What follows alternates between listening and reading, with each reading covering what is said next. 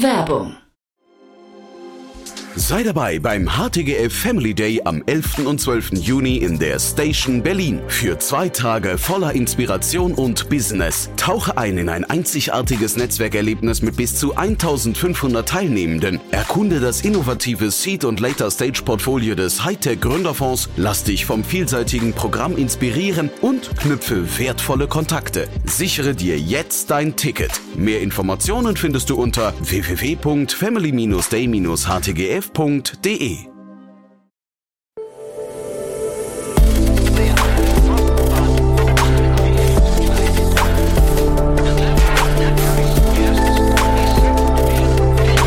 Startup Insider Daily. Investments und Exits. Herzlich willkommen zu Startup Insider Daily. Mein Name ist Jan Thomas und ihr hört unser Format Investments und Exits. Ihr wisst ja, jeden Morgen hier die wichtigsten Investorinnen und Investoren aus Deutschland, Österreich und der Schweiz. Und wir sprechen immer über Finanzierungsrunden, über Exits, ja, und manchmal auch über IPOs und so auch heute. Das Fenster könnte sich wieder ein bisschen öffnen. Es scheint zumindest so, dass die Stimmung am Markt ein bisschen besser wird. Ich spreche heute mit Jan Mitschaika von HV Capital und er wird jetzt gleich erzählen, wie es aus VC-Sicht gerade aussieht. Er wird zum einen aber auch erzählen, warum er sich beim letzten Mal hat vertreten lassen. Es gibt aber auch eine spannende interne Erhebung von HV Capital, über die wir gleich sprechen, wie sich die Financials der Portfoliounternehmen verändert haben. Und das haben wir quasi als Anlauf genommen, um dann über den IPO-Markt zu sprechen, denn da gibt's auch News, die wirklich spannend sind. Das alles und noch viel mehr jetzt mit Jan Mitschaika von HV Capital. Startup Insider Daily. Investments und Exits. Cool, ja, zurück vom Burning Man. Ja, mit ja. Cool. Ja, geht's dir gut, hoffe ich. Ja? Äh, mir geht's großartig. Ja. Also alles, alles gut. Ich habe wilde Bilder gesehen vom Burning Man. Ich weiß nicht, wie viel du jetzt erzählen möchtest, aber da wirklich von von abgesoffenen Zelten ähm, war, war auch nicht, nicht ganz so schlimm. Nein, das war überhaupt nicht schlimm, muss man sagen. Ähm, ich weiß auch nicht. Ich glaube, die Berichterstattung, die fand ich ja vor allem interessant, dass neben mir Sonja Kraus und ähnliche Stars abgesoffen sind. Ähm, nee, war eine, eine sehr coole Erfahrung. Ich finde es ja immer wieder bereichernd, ein Stück weit auch so über den Horizont zu schauen, was, äh, was in anderen in anderen Ländern passiert, in anderen Welten, was im Silicon Valley passiert. Und da gehörte das sicher dazu, auch wenn da wirklich wenig Leute irgendwie über, über Job und Co. und Startups gesprochen haben gibt's ja schon ewig, ne? Es ist, ist neulich gerade auch in der in der Google äh, Geburtstag hier 25 Jahre Google irgendwie aufgetaucht. Äh, was würdest du sagen heute für wen lohnt sich das? Mm, ich glaube, also vor allem, wenn man Interesse, also was ja, was mir vorher gar nicht so klar war, ich dachte mal, es sei wie so eine Art Musikfestival überwiegend. Es laufen ja den ganzen Tag lang irgendwie Workshops zu Themen wie Personal Development etc., also von Meditation über Soundbath, über Financial Management, Ach, hier wirklich, ja? Independence, hier dieses Fire Movement und so weiter. Ähm, ja, hätte ich vorher nie gedacht und insofern jeder, der Interesse an, an solchen Themen hat, jobs ähm, glaub, kann schon, das kann schon ganz cool sein. Mhm, cool. Ja, ich war auch noch nicht da, aber das ist irgendwie so auf der auf der Bucketliste, ne? Du, ja. dann, dann lass uns mal einsteigen. Ähm, vielleicht bevor wir loslegen, über den heißen Herbst sprechen, äh, ein paar Sätze noch zu euch, oder? Gerne, ja. Also ähm, ich bin ja Partner bei HV Capital, ähm, ehemals Holzbank Ventures, äh, vor vielen, vielen Jahren, ähm, sind einer der großen, wenn nicht größte, je nach Definition, ähm, Kapitalgeber hier im deutschen Raum und zunehmend auch in Europa für Startups und machen alles zwischen Seed, Finanzierung, sprich klassisch Pre, Product Market Fit, App Product Market Fit, eins bis fünf Millionen. Gleichzeitig investiert der Fonds in, in Wachstumsunternehmen aus dem, aus dem Growth-Bereich und sind damit, ja, sehr, sehr aktiv unterwegs.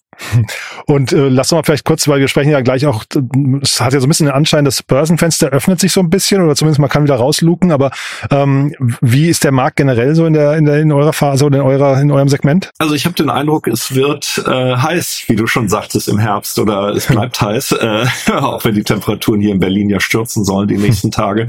Ähm, wir sehen insgesamt viele viele coole Startups, die wieder entweder gegründet werden oder aber die vielleicht die Zeit jetzt genutzt haben mit Bridge-Finanzierung etc um sich ganz anders aufzustellen als vorher, ähm, sind einfach maßgeblich effizienter geworden, fokussierter ähm, und insofern sind wir insgesamt sehr, sehr bullish auf die Investment Opportunities, die sich ergeben. Opportunities, ne? Weil das also hätte ich jetzt fast gedacht, jemand, der einen ähm, frischen Fonds hat mit tiefen Taschen und dann kommen Startups und suchen nach Geld überall, ähm, das passt eigentlich ganz gut zusammen, ne?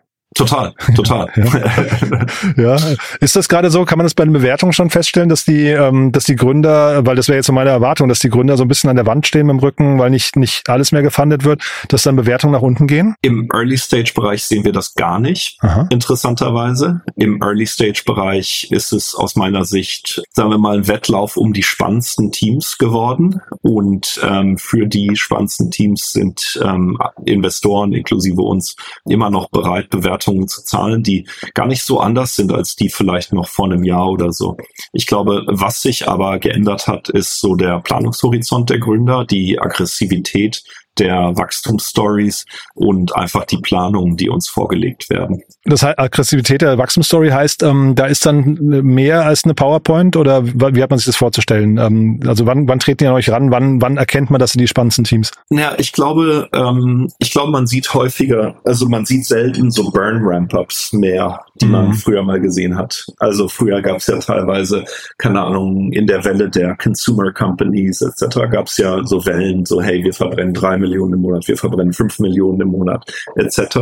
Mm, und jetzt ist viel mehr ein Fokus auf eben äh, kosteneffizientes Wachstum ähm, wird gesetzt in den Plänen und vielleicht eine Zahl, die interessant ist für, für die Hörer auch. Wir haben mal die Burn- und EBITDA-Profiles von unserem ganzen Portfolio zusammengetragen. Hm. Man wundert sich ja manchmal, womit sich VCs beschäftigen. ne? Ist ja nicht immer nur New Deals und so, sondern ähm, haben halt quer übers Portfolio mal zusammengetragen, wie stark wurde die Effizienz gesteigert. Und wenn man jetzt mal das erste Halbjahr 22 mit dem ersten Halbjahr 23 vergleicht, hat sich insgesamt der Burn über das gesamte Portfolio um mehr als ein Drittel reduziert oh. und die EBITDA-Marge ist insgesamt von minus 70 auf ungefähr minus 20 Prozent gegangen. Wirklich? Ja, und das heißt, okay. man sieht halt wirklich, und wenn man das dann noch ein bisschen genauer trackt, sieht man halt, wie die meisten Startups im ersten Halbjahr 22 angefangen haben, effizienter zu werden. Und das dauert dann zwischen drei und sechs Monate, bevor man es in der P&L sieht. Und was vielleicht noch als Datenpunkt interessant ist, wir haben das dann natürlich auch ins Verhältnis mit dem Wachstum gesetzt, weil die Frage ist ja, diese Ersparnisse, äh, geht das auf Kosten des Wachstums? Und muss man sagen, nein. Das Wachstum der Portfoliofirmen insgesamt hat sich marginal verlangsamt, aber wirklich kaum, kaum messbar. Also insofern sieht man einfach, wie die guten Gründer es geschafft haben, sehr viel, ähm, sehr viel Slack einfach aus ihren aus ihren Operations zu nehmen. Ja, ich müsste eigentlich, ich habe hab gerade gedacht, ich hatte ja die Anna Ott von, von eurem Team mal, die macht ja, glaube ich, ähm, People and Culture, ne? Ähm, genau. Hatte ich ja hier schon mal zu Gast. Eigentlich wäre es ja interessant, nochmal dann vielleicht so die Stimmung abzuklopfen. Ne? Mit, mit ihr müsste ich eigentlich nochmal sprechen, weil ich kann mir ja fast vorstellen, wenn die Zahlen sich so krass verändert haben, dass dann auch so eine Stimmung im Startup vielleicht sich verändern könnte, oder? Ja, ist, eine, ist ein guter Punkt. Ich würde sagen, anekdotisch, was wir oft hören, ist, dass nach dem und ich habe ja selber selber die Erfahrung gemacht in meinen äh, quasi in den Unternehmen, die ich mit aufbauen durfte, dass nach dem ersten Schock von Restrukturierungen, von Kündigungen etc., dass die Mitarbeiter, die dann noch da sind und die beim Unternehmen bleiben, oft im Nachhinein sagen, puh, hätten wir das mal früher gemacht. Ähm, es fühlt sich irgendwie besser an, weniger Overhead, weniger Leute, weniger Abstimmung, ähm, dass also dass das gar nicht so schwarz-weiß ist, auch mhm. wenn es natürlich für die die Kollegen, die man dann vermisst, ähm, natürlich schon schon unangenehm ist. Klar, aber Stichwort Stimmung jetzt, dann lass uns mal vielleicht zum Thema von heute gehen, weil das ist ja auch interessant. Ne? So nach vorne raus scheint sich die Stimmung jetzt ein bisschen aufzuhellen. Ne? Ich glaube, das war ja jetzt die ganze Zeit, man hatte so das Gefühl, die die Börse ist eigentlich zugenagelt. Ne? Jetzt bis auf, glaube ich, Porsche oder so hat man jetzt relativ wenig gesehen. Ne? Mhm, das stimmt, das stimmt. Also was ja interessant ist, es werden ja die ersten IPOs schon wieder angekündigt es gibt ja ähm, einerseits natürlich bei uns hier im im Stammmarkt, wenn du so willst, Birkenstock. Also der Berlin-Mitte-Träger freut sich dann ja insbesondere in Zukunft nicht Und nur der die Schuhe, sondern auch ja? die passende Aktie dazu kaufen ja, genau. zu können. Ja. genau. Ob mit Barbie oder ohne, ob mit Gucci oder ohne. Ähm, ich meine, ARM wird natürlich ein riesen IPO von Softbank. Ich glaube 50 Milliarden Enterprise Value. Also ein richtiges ähm, Dickschiff. Instacart, Clavio. Übrigens, mhm. wenn man mal deprimiert informiert sein möchte über SaaS Metrics, einfach mal Clavio anschauen.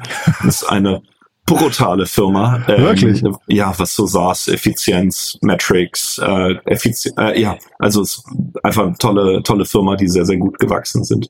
Genau, also insofern, es scheint neben Birkenstock mittlerweile auch ein also einen ganzen Kanal zu geben an Tech-Companies, die, die wieder rausgehen. Ja, man hört ja auch so Personio und so, die bereiten sich zumindest mal vor und wollen sich, glaube ich, ähm, IPO-ready machen. Ne? Aber mhm. äh, Birkenstock, äh, ich, ich habe mir die, die angeschaut jetzt im Detail und äh, kannst du mal so deinen Blick darauf nur mal kurz teilen? Also wie, wie bewertest du die als eine, eine E-Commerce-Firma, als eine Fashion-Firma oder wie, wie schaut man da drauf? Boah, ähm, Weil ich fand glaube, die Bewertung sehr, sehr ambitioniert. Ich meine, die wachsen stark, ja. ja. ja. die wachsen stark, das muss man schon sagen. Da ist ja irgendwann, glaube ich, also da ist ja irgendwie Private Equity eingestiegen vor zwei Jahren. Das sieht man irgendwie auch sofort, wenn man sich das bei Statista anschaut. Ja. Äh, zwei Kurssprünge, dann halt jetzt dieser krasse Deal scheinbar da mit dem, mit dem Barbie-Franchise, mit dem Film, ähm, was man dann auf Google Trends, hatte ich mir das angeschaut, auch einen krassen Peak hat. Mhm. Aber ich bin so nach vorne raus ein bisschen unsicher, wo die hinwachsen können. Ich meine, die gibt's ja auch schon, schon lange, ne? 60 Jahre oder so. Ja, ich glaube, ich meine, VCs nehmen ja für sich gerne in Anspruch, wirklich von allem Ahnung zu haben oder eine Meinung zu haben.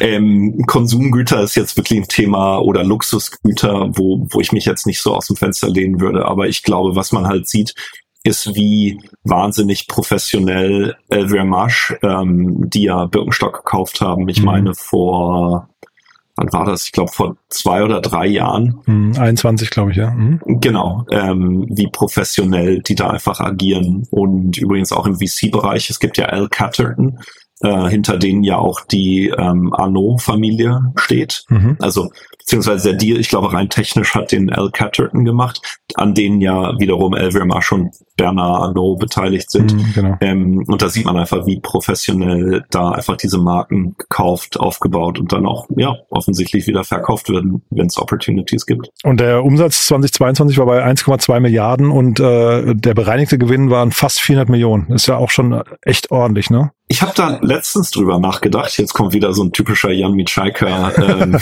Ding. nee, ich bin, ich war in London ähm, und ich habe mich, ich habe dann gedacht, wie gut eigentlich so die Retail Experience ist, äh, wie gut das Essen ist, etc. am Flughafen Heathrow versus BR, mhm. aber auch ähm, München, Frankfurt etc. Also diese, also und da habe ich mich gefragt, eigentlich eine totale Stärke, die ich in UK sehe, ist eben dieser Aufbau von Marken. Und ich glaube, das ist jetzt so ganz klischeehaft. Ähm, in Frankreich natürlich im, im Luxussegment, Italien vielleicht teilweise in der Mode. Ähm, aber dass das so ein Thema ist, wo, wo wir Deutschen uns bisher noch nicht so hervorgetan haben. Ja, habe ich jetzt äh, keine Meinung zu, ne? Aber so, so wie gesagt, es war so ein random, äh, ja, ja, random aber, Gedanke. Aber sexy Marken, ich meine, was, ähm, also aus Deutschland weiß ich nicht genau, was Birkenstock natürlich schon geschafft hat. Irgendwie ist eine Marke, die eigentlich mal sehr angestaubt war, ne? So gefühlt, das war ja irgendwie so 50 mhm. Jahre lang eigentlich eine, weiß nicht, so eine Ökomarke, ne? So reformhausmäßig. Ja, schon, ne? Und du hast, hast auch eine bestimmte Art von Trägern mit assoziierten. Ich meine, jetzt Barbie und auch Sneaker habe ich gesehen und sowas. Ja. Das finde ich schon auch ähm, aus Management-Sicht oder Branding-Sicht einen total krassen Stunt. Also das ist wirklich eine Leistung. Wirklich mutig, ja. Ja, ne? ja wobei ich habe das, ich fand das interessant. Wir haben ja in ähm, Delhi investiert. Das mhm. ist das neue, ähm, die neue Firma von dem Depop-Gründer von Simon Beckerman. Mhm. Und der hat, ähm, also es war eine Seed-Finanzierung kann man sich ausrechnen, wie hoch die war. Ähm, und der hat wirklich ein Viertel davon an eine Marketingagentur überwiesen um ähm, die Marke aufzubauen. Hatten wir hier schon mal besprochen, fand ich auch. Ich habe mir die, die Webseite angeschaut und das Branding habe ich damals gelobt. Ich finde da, also das sieht man auch, ist natürlich trotzdem viel Geld, ne? Ist viel Geld, ja, aber ja. ist eigentlich interessant, wenn man Consumer Business aufbaut. Ähm, ich weiß noch, das erste Logo für Hitflip, für meine erste Firma, habe ich in PowerPoint selber gemacht. ähm, ja, ist wahrscheinlich so the level of brand building in vielen Startups. Ja, wobei, da müssen wir vielleicht, also äh, Delhi, ich möchte jetzt keine Zahlen rausleiern, ne, aber vielleicht, wenn wenn wenn es irgendwann mal der Zeit ist, können wir ja vielleicht nochmal drüber sprechen, ob es dann eine richtige Entscheidung war, ähm, viel Geld am Anfang in Design zu stecken. Ähm, mhm. Ich kann dem schon was abgewinnen. Also die Seite sieht wirklich, äh, können wir nochmal verlinken, sieht wirklich äh, top aus, ne? Ähm, ja. Starke Bildsprache. Ähm, und jetzt trotzdem, also mal für euch jetzt als ähm, VC, wie guckt ihr jetzt auf das, äh, auf den ganzen ähm, IPO-Markt? Das ist schon beruhigend, ne? Dass sich da was tut. Das ist super. Und ich glaube, ein, ein Punkt, der, der sicher hier schon auch erwähnt wurde, ähm, ist ja auch die Übernahme von Lean IX. Und ähm, als VC gibt es ja zwei typische quasi Exit-Kanäle. Das eine ist natürlich der IPO, das ist die Königsklasse. Der passiert aber ehrlicherweise ähm, selten, aber also passiert schon, aber ist halt nicht, ähm, nicht häufig. Äh, das zweite ist natürlich der Trade Sale an Strategen. Und insofern muss man sagen, dass die Übernahme von LeanIX durch SAP hier wirklich ein Ausrufezeichen gesetzt hat. Ähm, aus meiner Sicht sind so einige Perspektiven relevant. Zum einen für, es zeigt halt, dass Strategen auch in der Lage sind oder willens sind, einen Kaufpreis von über eine Milliarde ähm, irgendwie zu bezahlen, wenn es Sinn macht, äh, wenn, wenn das Unternehmen wirklich gut passt. Es zeigt natürlich für uns, äh, siehe Capnamic, ähm, als quasi sehr frühen Investor, dass auch ähm, deutsches Venture Capital Geld returnen kann. Ich meine, das haben wir in der Vergangenheit auch bewiesen, ähm, aber ist nochmal ein Zeichen. Zeigt aber auch aus meiner Sicht, wie lange es dauern kann. Ich glaube, LeanIX wurde vor elf Jahren gegründet. Mhm. Also es ist ein Overnight Success, 11 years in the making. Trotzdem, du hast gerade gesagt, ähm, IPO ist die Königsdisziplin. Ähm, warum ist das so? Darf ich nochmal fragen? Weil ich hätte jetzt gesagt, ähm, es gab in der Vergangenheit relativ häufig so Momente, da wurde auf den IPO hin optimiert ähm, und dann hat man eigentlich als VC, dann hat man ja wahrscheinlich eine Haltefrist, ne, eine, so eine, so eine äh, Halteperiod und mhm. dann siehst du so bei UiPath oder Auto 1 oder auch Coinbase und sowas, so Dinge, die an die Börse dann eigentlich so mit jedem Tag eigentlich irgendwie ein Prozent Wert verlieren. Weniger ja? Wert werden. Ja, ja. ja, ist natürlich die Frage, zu welchem Preis geht man raus. Äh, ähm, in welchem Marktumfeld etc. Ich glaube, die, was aus meiner Perspektive, und ich bin da, bin da vielleicht auch nur teilweise Experte oder gar nicht sogar. Ähm, IPO ist für mich die Königsklasse, weil es natürlich per se ein, ein Unternehmen dann geschaffen hat, was einfach langfristig tendenziell unabhängig ist, hm. hm. irgendwelche Märkte vielleicht sogar dominiert oder, oder sicher irgendwie sehr signifikante Rollen spielen. Und mit einem IPO ist vielleicht für einen Investor die, ähm, die Reise ein Stück weit zu Ende, aber halt nicht für das Unternehmen, weil es dann ja oft erst losgeht. Äh, IPO bringt ähm, Market Cap, mit der man andere Unternehmen kaufen kann, etc. Mm. Und insofern glaube ich, man als Investor ist man ja dann auch Mensch und äh, wahrscheinlich dann auch stolz, einfach irgendwann so etwas mitgeschaffen zu haben das kann ich total nachvollziehen. Also da, da bin ich bei dir. Ähm, man sieht jetzt auch bei SAP, ne, Signavio wurde ja gekauft, die heißen noch Signavio bei SAP oder so ähnlich. Äh, das gleiche jetzt bei Lina X. Ich glaube, der Name soll auch erhalten bleiben.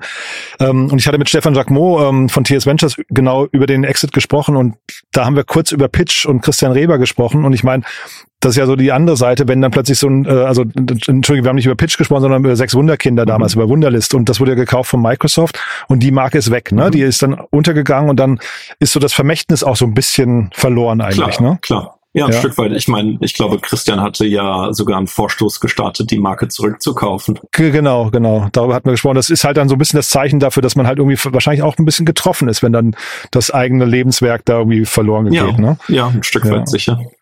Also hast du hast du schon einen guten Punkt. Aber aus VC-Sicht hätte ich gedacht, da gibt's irgendwie so dieses Zugucken, wenn der Aktienkurs jeden Tag da äh, rückläufig ist und man darf nicht verkaufen, ist halt auch schon frustrierend, ne? Ja, ähm, typischerweise. Es gibt aber auch verschiedene verschiedene Spielarten. Ähm, oft ist dann für uns aber auch die Reise äh, vorbei, muss man sagen, so dass zum Beispiel die Aktien ausgekehrt werden an die Investoren etc., weil unser Kerngeschäft ist es nicht, ähm, liquide Aktienpositionen zu halten oder auch illiquide Unterschiede. Ah ja, ich hatte das nur mal so im Zusammenhang mit ESOP und sowas gehört, dass das dann irgendwie für, für frühe Beteiligte manchmal auch blöd sein kann, sowas, ne? Deswegen, ähm, aber du, äh, unabhängig dessen, also ähm, ich höre raus, die Message bei dir ist, ähm, es gibt in Deutschland zumindest potente Übernehmer, ne? Ähm, und, äh, und das macht wahrscheinlich auch Sinn. Total, total. Und zeigt eben, ich glaube, Signavio hast du ja erwähnt, ähm, dann ähm, eben Lean IX, Flaschenpots gab, Flaschenpots ja, gab es, ja, etc. Genau. Also wenn man ein herausragendes Unternehmen aufbaut, dann gibt es auch Käufer in Deutschland oder auch internationale. Also du, das war wirklich äh, also spannend. Ist auf jeden Fall schön zu sehen, dass da, dass da ähm, wieder wieder Bewegung reinkommt. Mhm. Weil ich war ich war Teil von so einem Roundtable, da habe ich so frustrierende Investoren gesehen, die gesagt haben, wir brauchen das IPO-Fenster wieder. Also das da muss sich was tun. Ja. Könnte jetzt könnte jetzt zurückkommen, ne? Weil das Geld muss rotieren, ne? Ich glaube, wir haben zwei Fenster. Also einerseits, äh, wie man sieht, strategische Übernahmen und andersrum auch IPOs. Also insofern, ich glaube, genau, das Geld muss rotieren. Äh, das vergisst man ja manchmal. Das Geld muss ja auch zurück an die LPs gehen, damit sie es wieder in neue Funds stecken können, in neue Unternehmen investieren, etc. Insofern spielen Exits ähm, für das ganze, für die Gesundheit des Ökosystems eine ganz zentrale Rolle. Ich habe gerade mit dem Christian Wegner gesprochen, ähm, also Momox-Gründer, der hat jetzt mhm. Mädchenflohmarkt aus der Insolvenz gekauft und äh, habe mir dann in dem Zusammenhang auch im Handelsregister sein Portfolio angeguckt. Der hat in jed, also nach Momox hat er in jede Menge Fonds investiert. Ich weiß nicht, ob bei euch auch, äh, muss man jetzt auch gar nicht kommentieren, aber auf jeden Fall in viele Fonds und das finde ich irgendwie cool zu sehen, dass dann, das ist ja genau das Beispiel, ne? Geld muss rotieren, man muss in so ein Ökosystem auch wieder reinvestieren und, und zurückgeben, damit dann neue neue Dinge entstehen können. Ne? Total. Ja, total. Also ist irgendwie, cool. Und äh, Mädchenflohmarkt hat ja auch gezeigt, vielleicht ist das dritte Fenster. Es gibt dann sogar auch noch für die Unternehmen, die es nicht nicht schaffen jetzt gerade, äh, gibt es dann vielleicht trotzdem noch einen noch einen sicheren Hafen, weil weil irgendwie Geld im Markt ist auf jeden Fall. Ne? ist, ähm, ich weiß, dass sich viele oder verschiedene Corporates, ähm, bei denen es gut läuft, natürlich im Moment sehr dezidiert äh, das Startup-Umfeld ähm, anschauen weil es natürlich ein guter Moment ist. Jetzt, wir haben einerseits gesagt, äh, quasi die, also VCs investieren wieder, aber es gibt einfach auch viele Unternehmen, die jetzt Geld benötigen, ähm, nach Bridges, nach Restrukturierung etc. Und als Corporate will ich jetzt ganz schnell mal gucken, wo kann ich mir Digitalisierungskompetenz einkaufen, wo kann ich mir neue Märkte einkaufen etc. Mit wem würdest du da sprechen? Also jetzt nicht welches Unternehmen, sondern wer, wer, was sind so Anlaufstellen? Ist das denn jemand wie ihr oder mit wem spricht man? Wie meinst du das? Sorry. Na, wenn ich jetzt ein Corporate wäre und sage, ich will mir jetzt tatsächlich mal, mal so ein paar Opportunities mal, mal anschauen, ist das ein M&A-Berater oder ihr oder was ist so eine Anlaufstelle? Also es gibt ähm, es gibt zum Beispiel einen großen Konsumgüterhersteller, äh, die schicken ganz konkret an weltweit VCs Probleme. Also die sagen, wir brauchen in Indonesien äh, ein besseres Verständnis, wie unser TV-Budget ausgegeben werden sollte. Wir haben in Polen das Problem, dass äh, unsere Rechnung, was auch immer, weißt du, so halt. Wow, okay. Ähm, und das finde ich zum Beispiel super, weil ich dann mhm. halt ähm, das sehe und das ist ein, einer der größten Konsumgüterhersteller der Welt und ich weiß einfach, das sind Revenue Problems oder Revenue Relevant Problems für meine Startups. Lese ich mir zum Beispiel immer durch. Ähm, ich finde solche Ideen eigentlich spannend. Ähm, also wenn ich Corporate wäre, das wäre so mein Hack, äh, mhm. würde ich einfach an die VCs schreiben, das sind die Probleme, das sind die Themen, die ich suche. Und dann ähm, melden wir uns garantiert. Super Impuls. Du, dann zum Schluss vielleicht nochmal ganz kurz, wer darf sich melden bei dir? Alle, immer. Jan at hvcapital.com. Dir wird nicht langweilig. Ja, cool. Nee, langweilig wird mir nicht. Äh, aber ernsthaft einfach ambitionierte Gründerinnen und Gründer, die, ähm, ja, who want to put a dent in the universe, die einfach ähm, große Märkte grundlegend verändern wollen, finden wir immer spannend. Das nächste Lina X oder nächste Birkenstock aufbauen möchten. Ja? Oder das nächste Birkenstock, genau. cool. Sehr schön. Du, hat großen Spaß gemacht. Dann bis zum nächsten Mal, ja? Lieben Dank. Danke, Jan. Bis Ciao. Dann. Tschüss. Startup Insider Daily, Investments und Exits. Der tägliche Dialog mit Experten aus der VC-Szene. Ja, das war Jan Mitschaiker von HV Capital und das war wirklich mal wieder sehr unterhaltsam, muss ich sagen. Hat mir großen Spaß gemacht und vor allem war es sehr facettenreich. Ich finde, da hat unglaublich viel drin gesteckt. Nicht nur das Update von Burning Man, ich fand es auch toll, dass Jan zumindest Teile der internen Erkenntnisse, der internen Analyse von HV Capital ähm, geteilt hat. Super. Und dann IPO-Fenster, wir haben es gerade gesagt, da fällt wahrscheinlich jetzt vielen VCs ein Stein vom Herzen. Jetzt drücken wir noch die Daumen, dass der Börsengang erfolgreich wird. Das Ganze natürlich wie immer keine Anlageempfehlung. Wir behalten es aber mal im Blick. Wenn es euch gefallen hat, gerne weiterempfehlen. Ihr wisst ja, neue Hörerinnen und Hörer sind hier immer willkommen. Dafür schon mal vielen Dank an euch. Und ansonsten vielleicht nochmal ganz kurz der Hinweis auf unseren Newsletter. Wir haben ja einen Newsletter, der sich speziell an Startups und Investoren richtet, also das Matchmaking zwischen diesen beiden Parteien optimieren möchte.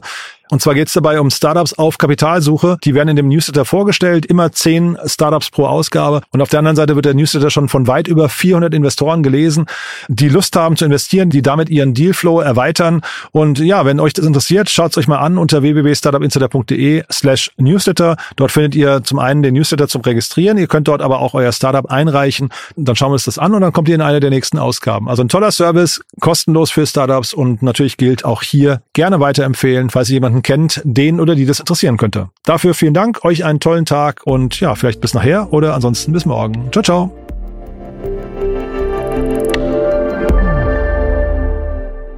Diese Sendung wurde präsentiert von Fincredible. Onboarding made easy mit Open Banking. Mehr Infos unter www.fincredible.io.